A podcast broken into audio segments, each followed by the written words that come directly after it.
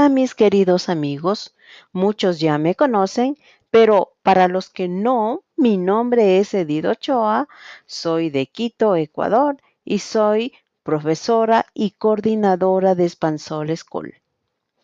Vamos, ahora les traemos el podcast número 12. Y esta vez les tenemos una píldora gramatical, es decir, un tips. Vamos a comenzar con algunas preguntas y deben estar muy atentos, ¿sí? Tienen que poner mucha atención a una forma especial, ¿sí? Vamos con ello.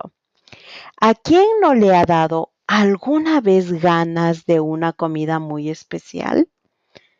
¿A quién no se le ha presentado situaciones incómodas en las cuales le ha dado mucha vergüenza?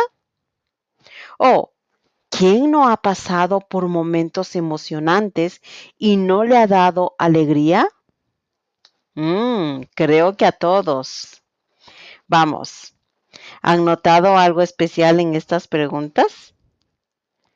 Por supuesto que sí. Esta forma especial es le ha dado. ¿Sí? ¿Le ha dado alguna vez ganas? ¿Se le ha presentado situaciones incómodas? ¿Le ha dado mucha vergüenza? ¿Le ha dado alegría? Ajá. Vamos, pongan atención a estas situaciones. Mamá y Luisito. Luisito, está lista la comida. Ven a comer. Gracias, mamá. Pero, ¿qué has hecho? No me gusta el brócoli. Guácala, me da asco. ¿Qué te da asco?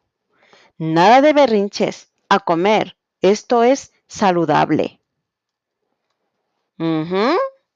¿Cuál es la expresión especial aquí? Me da asco, ¿no? Ahora, vamos con el diálogo de Alberto y Julia. ¿A dónde vamos esta vez de vacaciones? Vamos de vacaciones esta vez a la selva. ¿A la selva? Estás loco. Ahí hay arañas y sabes muy bien que me dan miedo. Perfecto. ¿Sí? Me dan miedo o me da miedo.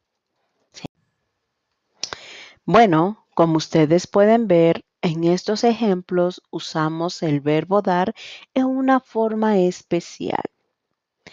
La pudieron observar en un contexto.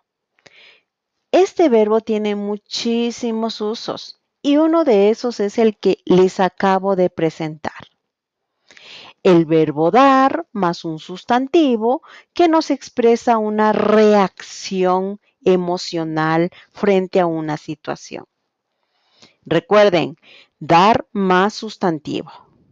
Por eso podemos usar dar más pena, dar vergüenza, dar asco, dar grima, dar lástima, dar sueño, dar tristeza, dar miedo, dar pereza, dar ganas de.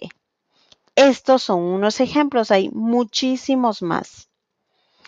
En estas construcciones, el verbo dar sigue la estructura de gustar, es decir, que van a usar los pronombres y se va a conjugar en plural o en singular. Por ejemplo, a Cristina le da alegría ver a sus padres los fines de semana. A Carlos le da vergüenza hablar en público. A Mateo le da ganas de chocolate con queso. Los niños están muy cansados. Les da mucho sueño. Me da pena este alumno. Ha estudiado mucho y no ha aprobado el examen. Esto es, mis queridos amigos. Espero que sea claro y que les sea de mucha utilidad. Gracias por escucharnos y recuerden que aprender es lo más gratificante en la vida.